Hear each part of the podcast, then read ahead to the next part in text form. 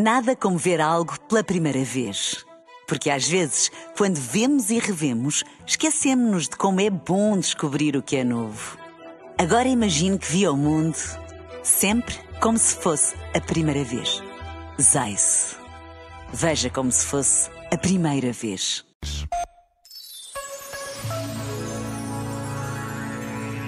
Para nós é Santo António de Lisboa, mas para os italianos, apesar de ter nascido em Lisboa, junto à Sé, é Santo António de Pádua, a cidade onde viveu e pregou. Na verdade, quem tinha razão era o Papa Leão XIII. Santo António foi e é um santo do mundo inteiro, venerado em todos os continentes.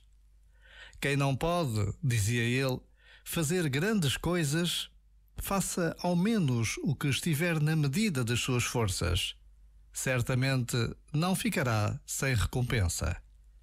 Este é um conselho a seguir, pelo menos neste dia de Santo Antônio.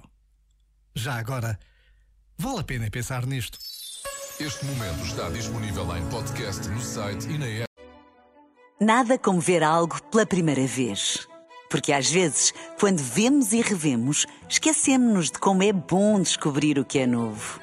Agora imagine que viu o mundo sempre como se fosse a primeira vez. Zais. Veja como se fosse a primeira vez.